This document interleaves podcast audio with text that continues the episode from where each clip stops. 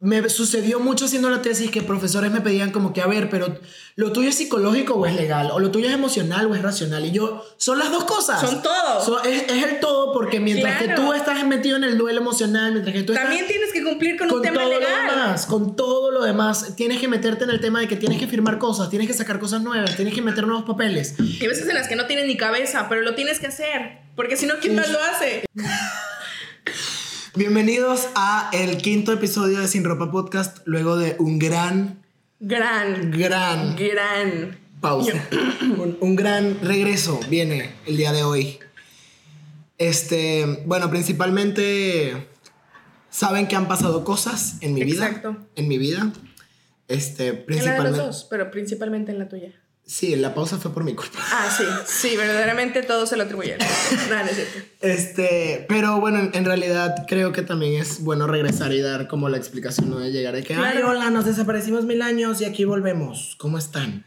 Entonces, este, obviamente el tema de hoy se llama Muerte a color. Vamos a estar hablando un poco sobre el duelo, sobre un proyecto que realicé con mucho amor y cariño y dedicado también a una persona que ya no está conmigo, que es mi papá. Este, tanto Maffer como yo, eh, lamentándolo mucho, tenemos personas muy especiales que hoy en día ya no están con nosotros.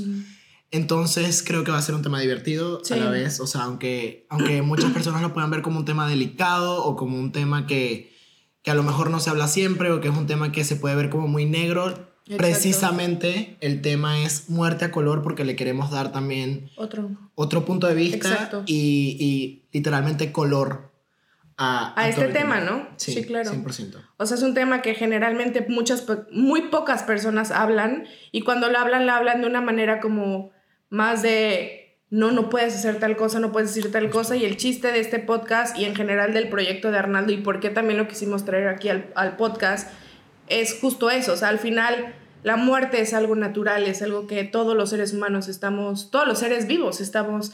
Eh, Destinados. Destinados a, o sea, siempre, justo mi abuelo decía, lo único que hace falta para morir es vivir, ¿no? Entonces es como justo el poder quitar estos, porque en cierto punto también son tabús que existe eh, o estas este, estigmas o cosas negativas que se le han hecho hacia la muerte y verlo de una manera no positiva, pero normal, sí. ¿sabes? Y, que, y compartirlo y, y platicar un poquito con ustedes y que ustedes también puedan tener ese tipo de conversaciones en su casa, con sus amigos, con su familia y que sea algo más normalizado y que ayude también a entender un poquito y a empatizar muchísimo con las personas que estén viviendo los duelos. Total.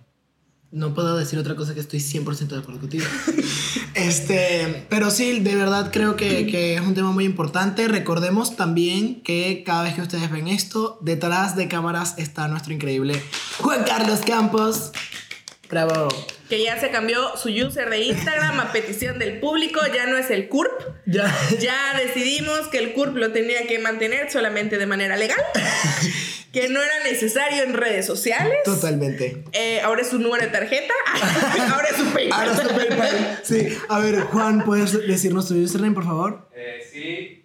Gracias a estos dos bellos seres, ahora mi username es Juan Campos PZ. Ok, Juan Campos PZ lo puede ubicar en redes sociales, es la persona que se encarga de ayudarnos con todo el tema de la grabación. Exacto. Entonces también, oigan, síganlo. Síganlo. la verdad, el, no sean gachos. el chamaco se avienta unos videos, pero unos grandes videos. Y nos aguanta.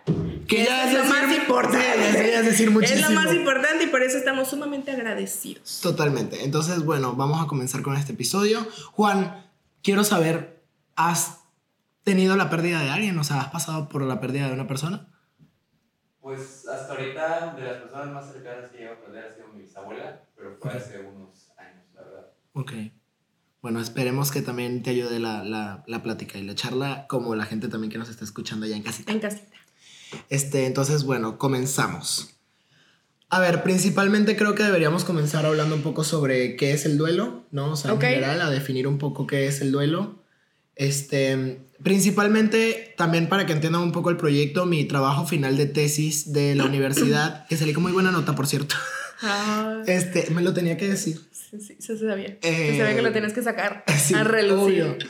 Este, mi trabajo final de tesis fue hacer una campaña de mercadotecnia social precisamente para normalizar hablar de la muerte. En síntesis es eso, o sea, que esto sea un tema común, pero aparte diseñé como unas etapas de las acciones que podemos hacer y cosas que, sí, literalmente acciones que podemos tomar antes, durante y después de la muerte de una persona e incluso de nuestra propia muerte.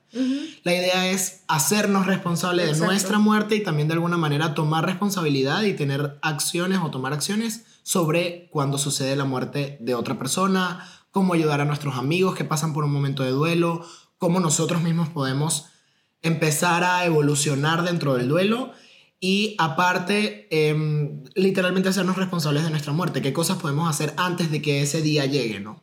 Porque, lamentándolo mucho, no sabemos cuándo va ¿Cuándo va a llegar? Sí, no, nunca. Este, bueno, y hablando principalmente de qué es el duelo, el duelo se considera literalmente cualquier cosa que se puede convertir esencial para ti que lo pierdes. Lo pierdes y la pérdida puede ser paulatina o puede ser totalmente inmediata, pero se trata de cualquier cosa. Mucha gente toca el tema del duelo o habla de la, de la tanatología, que es un tema que también vamos a tocar más adelante, pero hablan desde un punto de vista que solo involucra la muerte y no es así.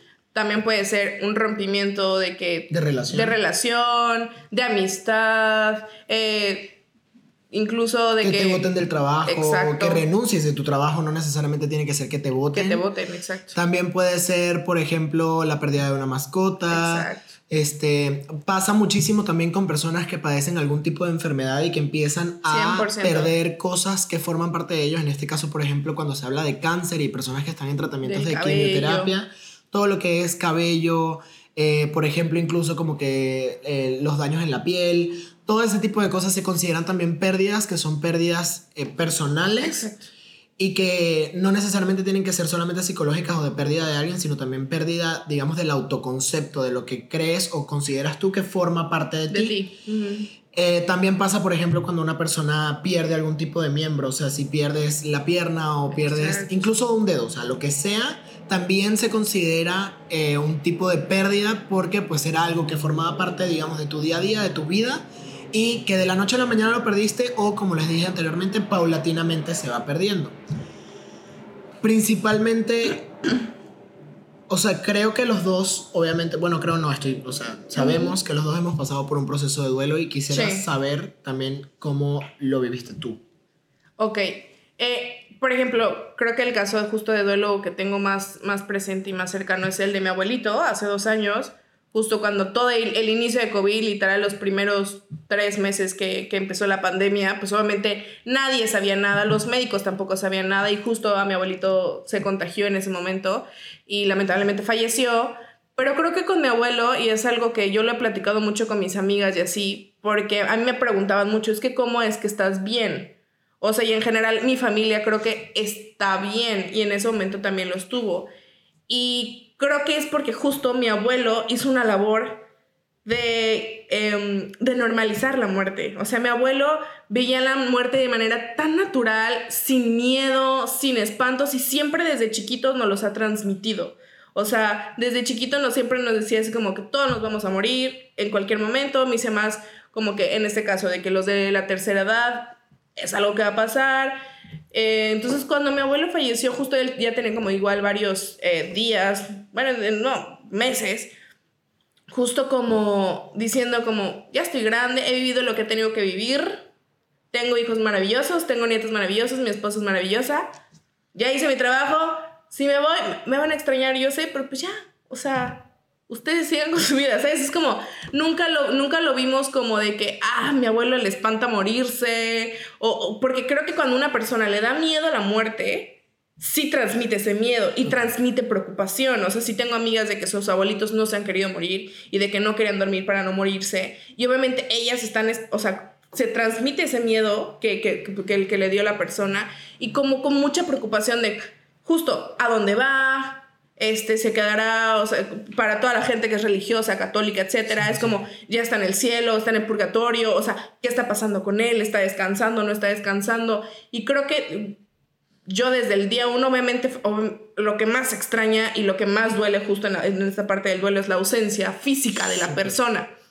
Pero creo que al final yo siempre lo vi como un, mi abuelo siempre está aquí, o sea, al final esta es su casa, estas son sus cosas, eh, subo al estudio y yo, yo para mí es súper normal hablar en voz alta. O sea, yo me la paso hablando conmigo misma en voz alta. O sea, siempre, siempre. Me dirán loca, pero siempre lo hago. O sea, siempre platico. Tengo un problema y lo platico conmigo misma. Y con mi abuelo es igual. O sea, yo luego estoy caminando en la casa y digo, ay, abuelo, que no sé. Y empiezo a platicar con mi abuelo como si estuviera aquí. Y realmente lo siento aquí. O sea, lo, lo hago porque lo siento que está aquí conmigo y, y digo, ay, abuelo, si vieras esto, no sé qué. Y, me empiezo a reír, o sea, como, como si estuviera platicando con él. Y creo que sus hijos, mi mamá, mi, mi tía y mi tío, al final mi tío me compartía lo mismo de que cuando tomo una decisión o voy a tomar una decisión muy importante, enseguida tengo la voz de mi papá diciéndome o, qué es lo que debería de hacer. Entonces, eh, todos siempre estamos muy presentes y al final eh, creo que todos los nietos igual como estamos bien, estamos tranquilos, o sea, porque él estaba tranquilo y eso es lo que nos dejó con muchísima tranquilidad, que se fue una, obviamente también dependiendo de la situación, mi abuelo se fue de manera inmediata, justo, pero como que nunca, él, él nunca, él me decía de que no quería morir viejito, viejito, viejito, de que tuvieran que depender, o sea, que tuviera que depender de los demás, sino de que decía, yo me quiero morir joven y así, o sea, yo no, sin enfermedad, sin nada, ¿no? Entonces cuando murió fue como, canijo, se fue como quiso también, se, se fue joven, se fue rápido porque en realidad no duró tampoco muchos meses de que en el hospital. Y, y algo muy curioso y, y que me daba como que qué onda con la vida, era justo en esos meses, mi abuelo falleció en junio y en abril ya me vine a vivir aquí con, con ellos para poderlos ayudar con el tema de la pandemia, de salir compras, etcétera, que saliera yo. Entonces fue como, wow, o sea, porque al final pues mi abuelita se quedó sola, ¿no? O sea, sola del refiero de que pues, ya no iba a vivir con él. Y era como, los, o sea, yo siempre, o sea, he confiado, mi nuevo tatuaje es al respecto, de que estamos en el momento y en el tiempo en el que tenemos que estar todas las personas. Por algo me vine aquí, o sea, como que siempre siento que lo tomé de mucho de esa manera, es como, por algo me vine yo aquí, por algo estuve con mi abuela y con mi abuelo en este proceso antes de que falleciera, justo una semana antes de que él falleciera, platicando de un poema que hablaba justo sobre la muerte. Y, y me acuerdo que me hizo buscarlo en Google y mandárselo por, por WhatsApp. Entonces, la última conversación o el último mensaje que yo le envié a mi abuelo era el poema que hablaba sobre la muerte. Y era justo eso, quiero morir joven, en las, eh, eh, oyendo las olas del mar, en Veracruz. Él amaba Veracruz. Entonces era como, what the fuck, o sea, como que todo fue como un cayendo y en como así debería así, así debió de ser. Es como obviamente uno quiere que todas las personas alrededor de nuestra vida sean eternas, ¿no? Porque los deseamos y porque los queremos y los amamos incondicionalmente, pero creo que el amor trasciende no solamente de lo físico, sino al final justo el recordar, el recordar una risa, el recordar un momento, es amor y el amor nunca se va a perder. Entonces, total. O sea, obviamente sí, dime, ahorita extraño eh, el verlo, el, el, de la nada escuchar su risa, escuchar incluso, o sea, como ciertas cosas, pero creo que ahora lo justo lo veo, lo veo en, su, en mi tío. Mi tía está teniendo muchas alemanes que hacía mi abuelo y era como, ahí está mi abuelo, ¿sabes? Igual mi mamá hace muchas cosas que digo, ahí está mi abuelo. Entonces como se va manifestando de, de, maneras tan distintas que es como... No, y que aparte, o sea, por ejemplo, hay, una, hay algo que dijo Andrew Garfield este, en una entrevista con Jimmy Fallon, si no me equivoco, que decía, o sea, a mí me ayudó mucho cuando estuve en mi proceso de duelo porque decía, el dolor que siento todavía hoy es simplemente todo ese amor que no puedo darle, o sea, esa tristeza que tengo no realmente no es tristeza, es amor, o sea, es toda esa parte que tengo aquí en mi corazón, en mi cuerpo, que no puedo a lo mejor transmitirle físicamente a esa persona que se lo quiero dar. Claro. Entonces, definitivamente está presente siempre porque igual incluso estando siempre tristes, por eso sigo amándolo, ¿no? Como que sigo haciéndole honor, sigo tratando de vivir mi vida o tratando de vivir nuestras vidas en honor a eso, en, honor, a, tu aprendizaje, a lo que me dejaste, ¿no? En mi caso, este, digo, para las personas que no sepan, yo igual como que siento que fui muy transparente en mi proceso cuando sucedió y también lo hice precisamente porque creo que hacía falta mucha información al respecto. Demasiado. Pero literalmente lo que hice fue como empezar a hablar de mi proceso, de cómo estaba, qué, qué me pasaba, qué pasaba por mi mente, con qué cosas no estaba de acuerdo con lo que la sociedad veía en relación al duelo. Y, por ejemplo, era el tema, o sea, principalmente qué pasó fue, perdí a mi papá hace ya cinco meses. Bueno, el caso es que no sé si son cinco o cuatro meses. La verdad es, eh, o sea, sí los cuento en el sentido de que, Obvio. de que cuando es la fecha, es el 9, sí lo veo. Y bueno, en fin, mi papá estaba, se murió de una manera repentina. Mm. No lo esperábamos. Previamente se había fracturado, se fracturó como seis días o cinco días antes de fallecer.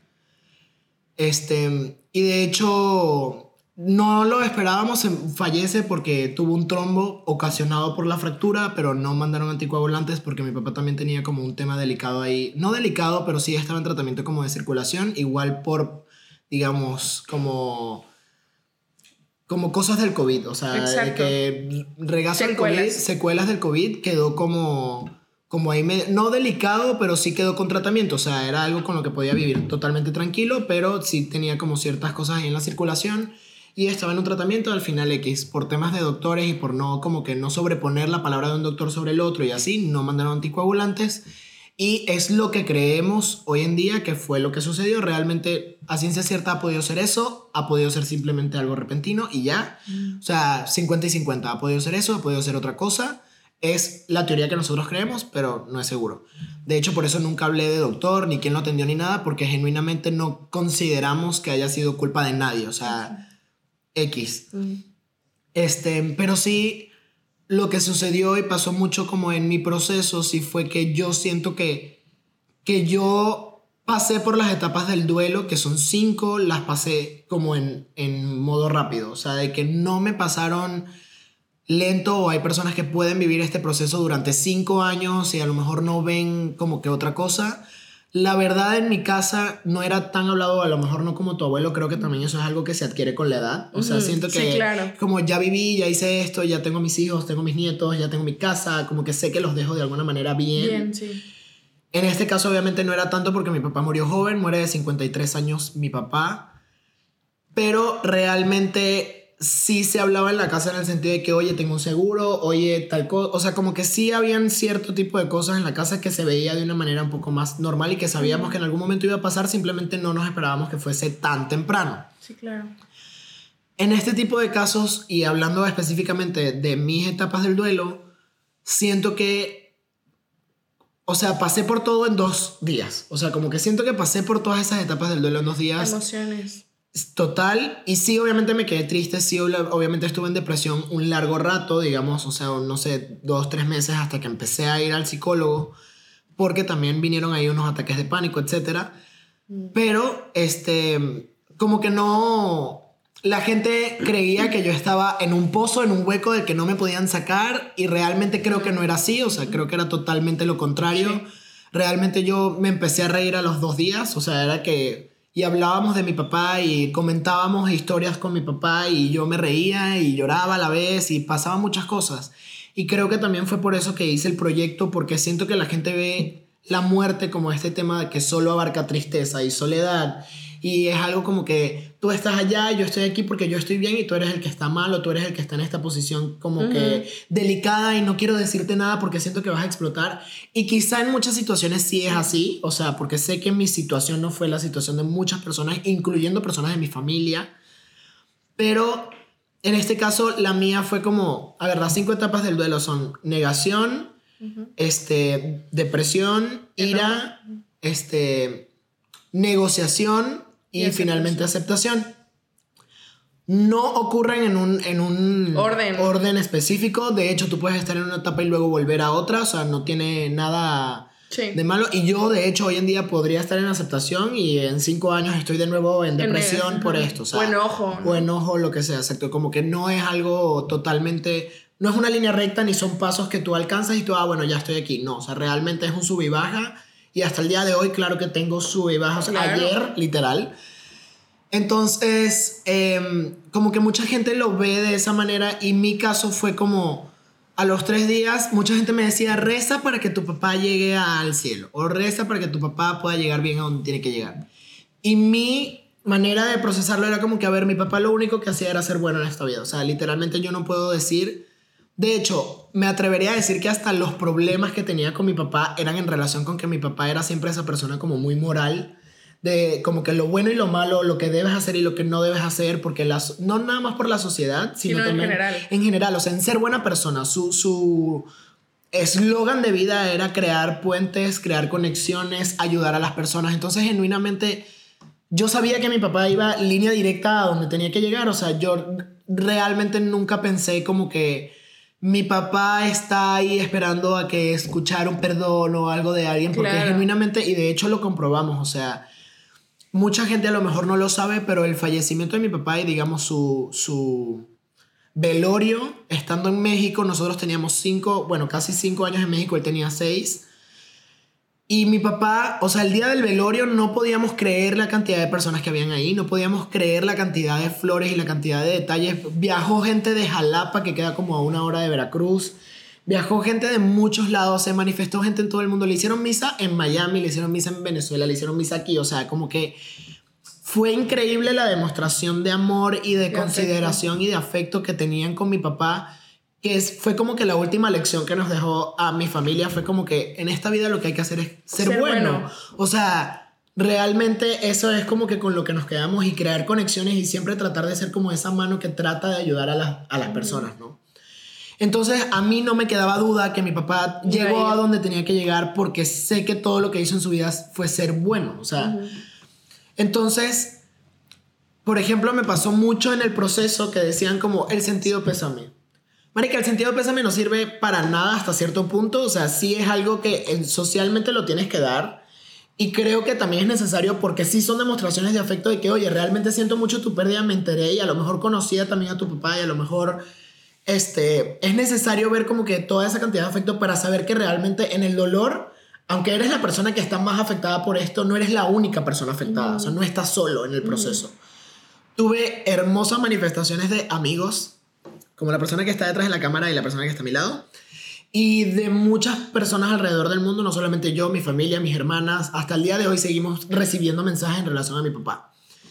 Entonces, a mucha gente le impactaba como que ver que, por ejemplo, nosotros, gracias a Dios, tuvimos la oportunidad de viajar mucho porque hubo muchas personas aquí en México que nos brindaron una mano de, oigan, se tienen que despejar, vénganse con nosotros un rato. Entonces sí tuvimos como la gente creía a lo mejor, y no lo llegué a escuchar, pero estoy seguro que pasó, porque siempre pasa como que, ah, este güey... Ya se le olvidó, ¿no? se le olvidó, se le murió el papá hace tres meses y este güey anda viajando por y todo. Y anda feliz. Y es como, a ver, o sea, yo seguía viviendo mi proceso, realmente entré en un problema de ansiedad cabroncísima y también mucha gente creía que estaba yendo al psicólogo exclusivamente por el duelo y en realidad también era por un tema que era por todas las responsabilidades que vinieron a raíz, a de... raíz de la pérdida de la persona, ¿no? Era como que, ok, entonces ahora, ¿qué vamos a hacer con los ingresos de la casa? ¿Qué vamos a hacer con la casa? ¿Queremos vivir aquí? ¿Queremos irnos a otro lado? O sea, realmente yo ya digo, tengo 22 años, hay personas que, o sea, personas que a lo mejor menores que yo que se quedaron en una situación parecida a la mía, que era como que, ok, me quedé con mi mamá, pero yo tengo 12, ¿qué hago? Claro. ¿Cómo ayudo a mi mamá? Sí. Yo tuve, digamos, de alguna forma la ventaja de que yo ya soy una persona, digo, grande, me acabo de graduar, puedo trabajar, puedo ayudar a mi mamá, puedo ayudar a mis hermanas a seguir adelante, ¿no? Entonces, con todas esas responsabilidades, estaba haciendo la tesis, que aparte mi papá conocía mi tema de tesis, que era el duelo, que aparte siento que fue súper necesaria y súper como que fundamental para yo también estar en un, en un buen nivel, a lo mejor emocional, porque realmente lo que tenía era estrés. Claro. Entonces empiezo a ir con la psicóloga a raíz de ataques de pánico, porque me empiezan a dar estos ataques horribles de que, o sea, sentía que me iba a morir, literal, como si me estuviese dando un infarto. Me empezaba a llorar, no quería abrir la computadora porque tenía el estrés de que tenía que hacer la tesis, pero si me acercaba, o sea, yo abría la computadora y me empezaban a temblar las manos, empezaba a sudar, no podía, o sea, literal, o me ponía a llorar, o mi mamá me hablaba y yo como que explotaba, pero era por el estrés, y ni siquiera era con ella, era como que, Arnaldo, tienes que hacer esto, y es como que no puedo y llorar, o sea, ni siquiera era con ella, sino simplemente explotar emocionalmente como de tristeza y de, estrés, de todo. lo que estaba sucediendo, porque nos pasaron muchas cosas en un tiempo muy corto de tiempo. Muy corto. Y al final, lo que, lo que te hablaba del PSM era como que llega un punto del pésame a nivel social mm. que sientes que ya no, ya no surte efecto. Sí, no. O sea, como que te lo repiten tanto que es como, por favor, dime cualquier otra vaina que no sea el sentido pésame. Sí. digo, sé que a lo mejor hay personas que esto lo consideran como algo esencial, sé que esto, esto es algo personal, que yo lo sentí, pero creo que sí llega un punto donde es como atosigante incluso a veces o que crean que solamente eres esa faceta de la persona o identificar a, ese amigo o a esa persona como si es lo único que eres en este momento es que eres huérfano. O eres la persona que necesita ayuda porque eres la persona a la que falleció tu papá. Que obviamente sí necesito ayuda, pero la ayuda que necesito no es un, ay, pobrecito. ¿Me explico? Sí. Era un, oye, ¿qué estás haciendo? Vamos a salir a tomarnos un café. Oye, pensé en ti. Vi esta canción y escucha esto. Oye, pasé por aquí, me acordé de ti o me acordé de que esto le gustaba a tu papá, vine a traértelo. Siento que son acciones que hablan muchísimo más, que otras y también depende de la confianza que tengan las personas. Obviamente no todo el mundo va a tener esa decisión, es válido. Pero sí sucedió mucho alrededor de eso. Y es un tema que yo creo que es tan grave verlo. O sea, dentro de la investigación, por ejemplo, que hice, en relación a encuestas, la gente no sabe cómo tratar la muerte. O sea, las personas, o sea, y yo puedo decir que hasta, o sea, ahorita que me pasó a mí, ahora que lo viví, empatizo mucho más con las personas que han pasado por algo así y sé cómo actuar mejor en relación a eso. Pero antes de que pasara lo de mi papá, siento que tuve dos o tres experiencias, en, en este caso, digo, shout out a Anita, que son, son amigos de Venezuela, Anita, Gustavo y Adrián, y Sabrina incluso me atrevería a decir también, que fueron personas que pasaron precisamente por el COVID, perdieron a sus papás, son amigos míos muy cercanos y que debido a eso tuve una relación más cercana a ellos que no había tenido en mucho tiempo, o sea, porque obviamente por la distancia y por temas la gente va haciendo su vida y obviamente el cariño es el mismo, el amor sigue siendo igual. Pero pues obviamente no era como si yo les hablaba todos los días. Y a raíz de eso traté de mantenerme más presente. Y una de las cosas que te agradezco porque no mucha gente se supo acercar como tú te acercaste.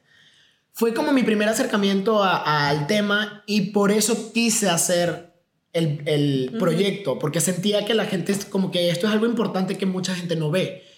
Y luego me pasa a mí y fue como, o sea, creo que también que me pasara a mí fue como que lo que le terminó de dar el, el la fuerza al proyecto de que yo lo tengo que sacar y tengo que hablar de esto a cómo yo lo viví.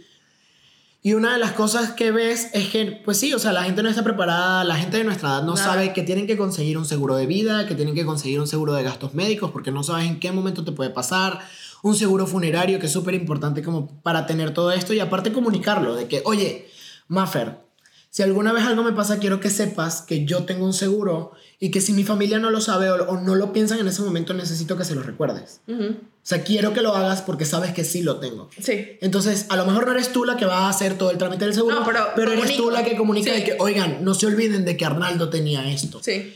Y fue parte de lo que hizo mi papá en ese proceso, ¿no? Al igual que hablar de qué es lo que quieres al final, de que, ah, bueno, quiero que me entierren o quiero que sea, o sea, que me incineren, ¿no?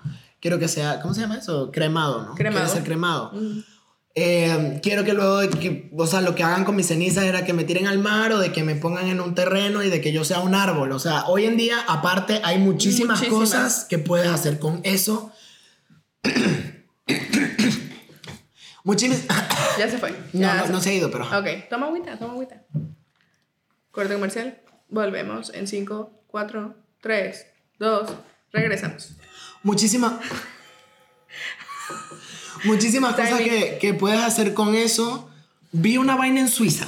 Una vaina en Suiza que con las cenizas pueden hacer diamantes, marica. Ah. Digo, carísimo. No, pues, Digo, pero esa es mi, mi meta. Ah, meta de vida. Ser un diamante. Meta de vida. Ser diamante y que me usen luego mis hijos. O mi esposa. Y yo, ay, no, qué creepy. No, pero está bonito porque es como, bueno, y lo tengo como que conmigo siempre, ¿no?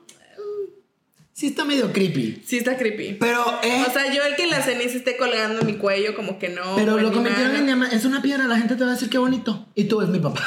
Es que sí está creepy. O sea, raro, se me hace un poco raro. Prefiero... Pero pueden, o sea, lo que voy es que pueden hacer cualquier canción. Sí, no, no, no. Ya hay muchísimas opciones. Yo, o sea, antes era como al principio es para enterrar y ya después como, bueno, también cremar y ahorita ya es como, haz lo que quieras. Sí, literal.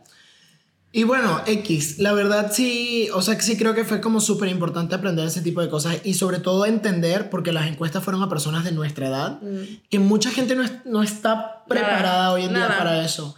Entonces era como que mucha gente piensa, por ejemplo, de que luego de un duelo no puedes salir a festejar, no puedes hacer una fiesta, no puedes hacer esto. porque lo consideran como que no estás en el luto. Y no estás respetando. No estás respetando a la persona que se fue. Y yo estoy 100% seguro que si mi papá estuviese vivo, nunca hubiese querido que yo viviera metido en mi casa triste porque él se fue. O sea, él hubiese querido que yo viviera mi vida. Y sé, vuelvo y repito, que mi experiencia no es igual a la de muchas personas. Y que a lo mejor también pasa muchísimo que hay personas que quedan con muchos temas pendientes con esas personas que se van. Y eso tampoco ayuda en el proceso del duelo. O sea eso tampoco ayuda a que tú llegues a una aceptación porque tú dices es que me quedé con muchas cosas sin decir, me quedé con muchas cosas sin hablar, me quedé con muchos temas pendientes, me quedé con abrazos por dar, con besos por dar, porque a lo mejor no se los di lo suficiente en vida, que creo que nunca son suficientes. Nunca. Pero sabemos que a lo mejor la relación a veces con tus papás o la relación con tus hermanos o la relación con personas cercanas no siempre son hermosas porque hay tanta confianza que a veces hay precisamente roce, ¿no? Claro.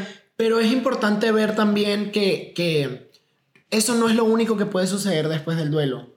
Hay mucha gente que yo, por ejemplo, con ese tema, agradecí muchísimo también luego que hubiese pasado como pasó. O sea, sí, fue muy repentino, fue horrible, pero imagínate que mi papá haya sobrevivido a eso y que se quedara tirado en una cama en México, estando lejos de muchísimas personas que ama. Y mi mamá y yo preocupados, o sea, cómo yo trabajo, cómo yo hago algo si sé que tengo que mantener a mi papá en una cama o que mi papá haya quedado con secuela de que no sé, con que para, con parálisis sí, claro. o algo así, o sea, realmente creo que esa situación habría sido mucho más estresante para mí, para mi familia. Y complicada. Y complicada y conozco a muchas personas que eso ha sucedido y que claro que, o sea, gracias a Dios, ok, la persona sigue ahí, pero claro que es estresante también para mucha gente. Entonces, no es lo bueno de que, ah, lo bueno hubiese sido que haya muerto, no pero creo que todas las situaciones son perfectas. Todas. Y todas las situaciones son las que han tenido que haber sucedido. No hay otra realidad, no hay un que hubiese pasado sí. Lo que pasó es lo que te pasó y tenemos y porque te tenía que pasar. Y porque te tenía que pasar y tienes que aprender a vivir con eso. Exacto. Y de hecho, una de las cosas, digo, como que una de las conversaciones que tuve yo con Diosito, llámele como le llame a su Dios. Yo tengo el mío, usted tiene el suyo. Este. Tal vez es el mismo, tal vez. Era, o sea, ni siquiera era una pregunta como de por qué me hiciste esto, sino mi pregunta era como que de verdad, o sea, de verdad esta persona, este Dios, este ser supremo, lo que sea, genuinamente cree que yo puedo seguir mi vida sin mi papá, es porque entonces puedo hacerlo. Porque si no, no hubiese pasado. Exacto. O sea, si este ser supremo cree genuinamente que yo estoy preparado para vivir mi vida sin mi papá al lado, significa que puedo hacerlo. Entonces, mi conversación no era como que puta madre, ¿por qué lo hiciste? Simplemente fue como que si lo hiciste fue por algo y yo tengo que seguir con mi vida, honrando a mi papá, Exacto. teniendo literalmente lo que dijiste de, de tu tío que dice que cuando tiene que tomar una decisión siente, yo eso lo siento. O sea, yo genuinamente hoy en día cada vez que tengo que tomar una decisión o que o tengo que hablar con alguien es como que, ok, cómo mi papá habría abordado este, este tema. sí. Y a lo mejor no lo hago igual, pero lo tengo aquí, o sea, lo tengo presente y, la voz. Lo que te diría. Y entonces, como que de alguna manera cobra sentido el hecho de decir el aprendizaje si lo tengo. Porque si yo no hubiese escuchado a mi papá, si yo no hubiese tenido eso, entonces genuinamente no, no lo, no, lo escucharía. No, no, tendría el aprendizaje ahí. Y a lo mejor sí me quedaron muchas cosas por aprender de mi papá. A lo mejor también me quedaron muchas cosas por vivir con mi papá, que eso creo que es lo que más duele a día de hoy. O sea, creo que genuinamente yo te decía y le decía a mucha gente como que el, dolor que tengo es el dolor de la ausencia a futuro. Que yo me case y que mi papá no esté conmigo. Que yo tenga un problema y que no lo pueda hablar más adelante con mi papá. Que yo sea exitoso, que yo comparta o que saque un libro. Que bueno, precisamente te comentaba ayer, tuvimos como que la primera aparición física de una marca que es como el emprendimiento que estamos sacando a raíz de todo esto y mi papá no estuvo. Entonces, qué bonito habría sido que me o sea, que nos hubiese acompañado en ese proceso. Pero al final sé que aunque no está de la manera en la que nosotros quisiéramos que esté, los está impulsando. Nos está impulsando y él sigue con nosotros, sé que está ahí. En cada cosa que sacamos, en cada foto que tomamos, en cada cosa que hacemos de la marca, mi papá está presente y todo lo hacemos en honor también a él. Entonces, creo que es importante también como que compartir la historia porque siempre se ve como algo lejano o como algo que no te va a pasar o como algo que no te puede pasar y nunca sabes cuándo te puedes pasar. O sea, nosotros no esperábamos lo de mi papá y sucede. Entonces, el, el objetivo de la tesis, del proyecto, siempre fue que esta sea una guía que a mí me habría gustado tener para cuando esto me sucediera, ¿no? Como que lo que a mí me, me habría gustado escuchar. Y la tesis también tiene mucha parte legal y siendo que es otra parte que no ven. Nunca se aborda. Nunca se aborda la parte legal de... De, de los procedimientos, de qué papeles se necesitan para, de manera, o sea, justo, seguro, eh, gastos médicos, este, protección a familiar, o sea, nada. Herencia, testamento. Nada, nada. Y muchas personas y creo que es también mucho por parte de la cultura. Creo que nunca se nos ha dado la cultura, tan siquiera aquí en México, de tener ese orden y tener esa visión. O sea, creo que nos preparamos o creo que legalmente nos preparamos para muchas otras cosas, menos para eso. Porque justo, como dices, vemos algo como, uh, falta un buen para que eso me pase, o para que eso le pase a mi papá, o para que eso me pase a, mi, a mí, a mi hermano, lo que sea. Y no, justo, es como, y creo que es algo que todo el mundo lo ha dicho en redes sociales y en todo el mundo, pero creo que justo este acontecimiento que nos pasó a nivel mundial nos demostró que no, que no es lejano y que en cualquier momento puede pasar y siguen apareciendo y siguen pasando un sinfín de situaciones y de cosas que no sabemos y que tenemos que estar preparados para, no solamente para nosotros, sino para nuestros familiares, porque justo es eso, es como si tu papá no te hubiera dicho que tenía el seguro o que tenía tal cosas, ustedes tenían, ¿y ahora qué hacemos? ¿O qué papeles necesito? Ustedes no siendo de México. ¿O de dónde, saco el dinero, cabrón? No, no, pero por ejemplo, ustedes no siendo de México. Ah, sí, 100%. ¿Qué tengo que hacer?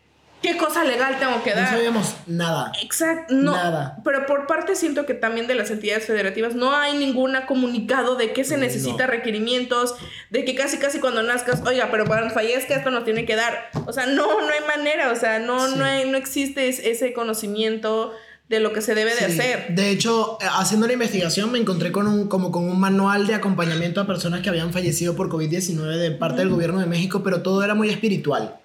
O sea, todo era muy significativo de que, ay, oye, si falleció una persona, pues haz esto para honrarlo o haz esta otra cosa y así. Y realmente, o sea, siento que realmente no hay ningún procedimiento establecido porque a la vez es algo muy personal y es algo muy específico. O sea, como que no te habían puesto como que, oye, tienes que reclamar la cuenta de banco, oye, tienes que no, cancelar las cuentas, cambiar de nombre el coche, por ejemplo, cambiar de nombre el coche carro, cambiar, cambiar de nombre las cuentas, o sea, facturas de luz, casa, todo eso tienes que cambiarlo también de nombre y nadie te lo dice. Te acompaña mucho el seguro, creo que la mayoría de los seguros lo hacen. En este caso, en, en el de nosotros sí sucedió y me imagino que en la mayoría que si te dan el acompañamiento de que, oye, vas a hacer esto y luego vas a hacer esto y luego vas a hacer esto, pero eso dura hasta que creman el cuerpo o hasta que se entierra. O sea, eso dura hasta donde el, seguro te ayuda. Pero ya en los siguientes casos son cosas que tiene que hacer cada familia por su parte y no hay ningún método, no hay ninguna, ningún proceso establecido de qué cosa tienes que hacer primero y qué cosa tienes que hacer después.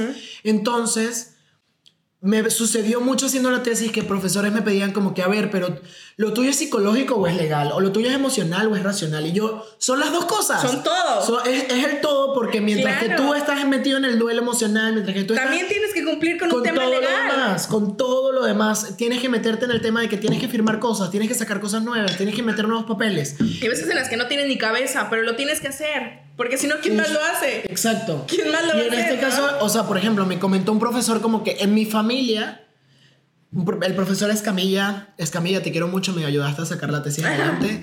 Este. Shout del profe Escamilla. Eh, Escamilla. Escamilla. Escamilla em, me decía, una persona de mi familia que se ha encargado toda la vida de los duelos. Se ha encargado toda la vida de toda la parte de los papeles. Se muere una persona, esa persona es la que sabe qué hay que hacer.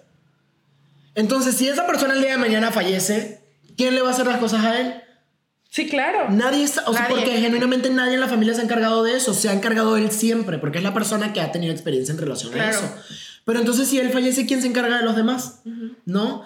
Entonces me dice, me parece súper importante porque él es un señor grande, o sea, no sé qué edad tiene el profesor Escamilla, pero es una persona adulta. Más de 50 pues.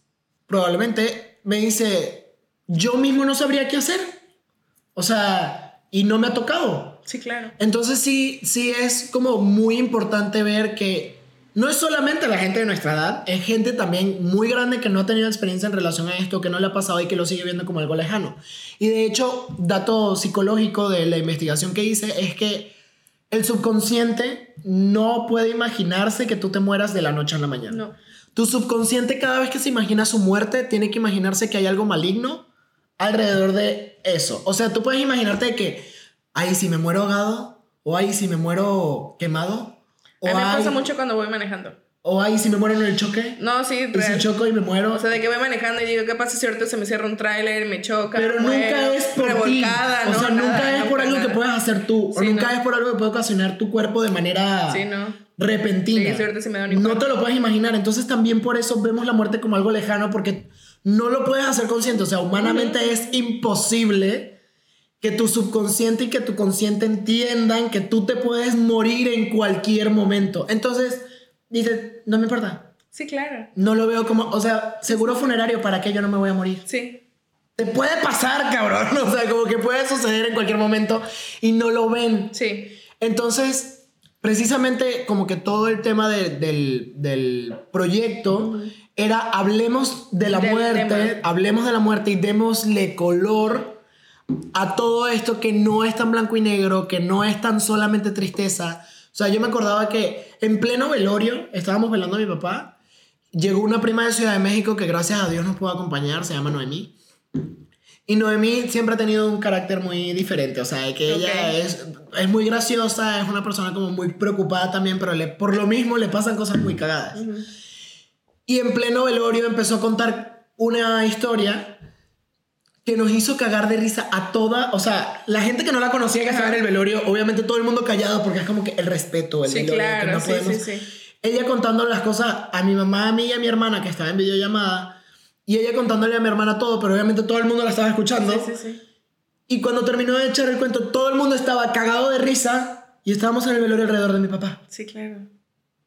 Y fue algo que yo a día de hoy lo recuerdo con mucho cariño y lo agradezco porque le restó demasiada seriedad y demasiado peso a un momento que genuinamente era malo o que genuinamente dolía mucho. Y ella obviamente no lo hizo con esa intención de que, ah, voy a echar un chistorete aquí de que... No, No. o sea, genuinamente lo que le pasó fue culero. Sí, claro. Pero todo el mundo se rió porque fue muy cagado y ella lo contó de una manera muy ligera. No es algo que puedes hacer en cualquier lugar.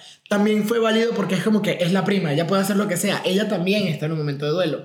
Pero entonces ella empezó a contar las cosas y mi, y mi mamá también empezaba a contar algo y yo también empezaba a contar algo y al final todo el mundo se estaba riendo alrededor del, del, del tema, ¿no?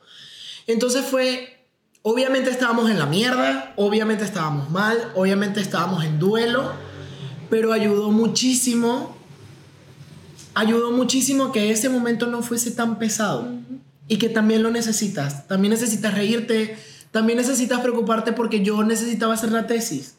O sea, también pasaban otras cosas alrededor que también tienes que darle su oportunidad y su, y su tiempo y su cabida. Y en el momento en el que yo me sentía mal, o sea, a mí me pasó muchísimo que como que a lo que no quería ir no iba. Sí, sin claro. justificación Sí, alguna. sí, ni nada. O sea, era como que, ah, te invito a tal lugar. Yo, ah, Simón. Al final no llegaba. Mm. ¿Por qué? Porque no me daba la gana de ir. Porque no quería ir. Porque prefería quedarme con mi mamá. Y eso también es válido. Y el día que me quería salir a beberme tres botellas, Salía. alcoholizar mis penas, salía y me metía mis tres botellas. O sea, no tenía nada de malo, pero creo que la- la sociedad y la gente no está acostumbrada a ver No. eso. Y entender que la persona que está en duelo es la persona que va a vivir su duelo de la mejor manera posible es lo que tenemos que hacer con- como sociedad. O sea, no juzgues el proceso, apláudelo. Porque la persona está pasando por un momento de la mierda y que lo que sea que haga está bien. No hay nada que tú hagas que va a estar mal, porque genuinamente lo que está haciendo esa persona es lo que esa persona cree, que para ese momento y en esa situación Es lo mejor. es lo mejor para esa persona y esa persona es la que está pasando el duelo. Exacto. O sea, que se te mete en la cabeza Sí. que tú no eres el que se está sufriendo, tú no eres el que está pasando por eso, tú no tienes el derecho a opinar, a, a decir a a decir, juzgar "Ay, ajá. cómo yo vivo el duelo de mi papá, cómo tú vives el duelo de tu abuelo, cómo las personas viven el duelo de su bisabuelo o el duelo de, de- de lo que sea. De lo que mi sea. perrito, cabrón. Sí, 100%. No eres la persona que puede juzgar. Porque tú no lo estás pasando. Porque tú no lo estás pasando. Exactamente. Entonces, falta mucho por aprender. Muchísimo. Creo que es muy importante que también como amigos y como personas que estamos cerca cuando este tipo de situaciones pase, demos una mano de ayuda, que sepamos darla y en este caso fue también parte de lo que, de lo que hablé en la tesis y, y que la información pues está ahí. Em, ya vamos cerrando. Este, me gustaría saber, como que, como pregunta final, María Fernanda. Ok, ok, ok. Este, como que, ¿qué, ¿qué le dirías a una persona que a lo mejor pueda pasar por esto o que esté pasando por esto en este momento? ¿Qué le diría? Es que creo que no hay algo, no hay palabras correctas o no hay palabras adecuadas para nadie. Justo es como un algo que yo siempre le digo a las personas que justo es como un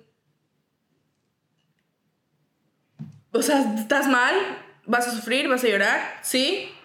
No hay palabras que te den consuelo porque no existen las palabras que te den consuelo. Simplemente es, aquí estoy, lo que quieras hacer, como quieras hacerlo, conmigo solo, lo vas a hacer y está bien. O sea, creo que... Em, y también decir que todo pasa por algo es muy repetitivo y todo el mundo dice, ay, todo pasa por algo, pero genuinamente yo sí siento que todo pasa por algo. O sea, todo lo tenemos que vivir, todos, exactamente, es como siempre, todo lo tenemos que pasar y lo, lo estamos pasando por algo. Obviamente no voy a llegar contigo y... Todo pasa por algo. Todo pasa por algo. O sea, no, porque, o sea, en ese momento yo creo que tú vas y me das una cachetada. Sí. O sea, es como, cállate, ¿no? Pero simplemente yo creo que no tenemos que decir nada en cuestión de... Hay que estar- ¿Qué consejo? No, no te puedo dar ningún consejo. Simplemente es a las personas que tengas que estar y acompañar. Estar y acompañar. Y si esa persona también te lo dice, de que, oye, la neta prefiero estar solo, Qué bueno. ¿Está bien? De todos modos, aquí estoy. Cualquier cosa que necesites, un mensaje, lo que quieras. Y si no te vuelvo a escribir, es porque tú me, o sea, porque yo te quiero dar tu espacio. O sea, también yo no voy a andar de invasivo. O sea, si, si llega un momento en el de que yo vea de que tal vez estás un, anímicamente un poco mejor, si es como, ¿cómo vas? ¿Cómo estás? ¿Quieres hacer algo? Pero tampoco es presionar a nadie, tampoco es apurar a nadie, tampoco es sentir lástima por alguien, porque es como no.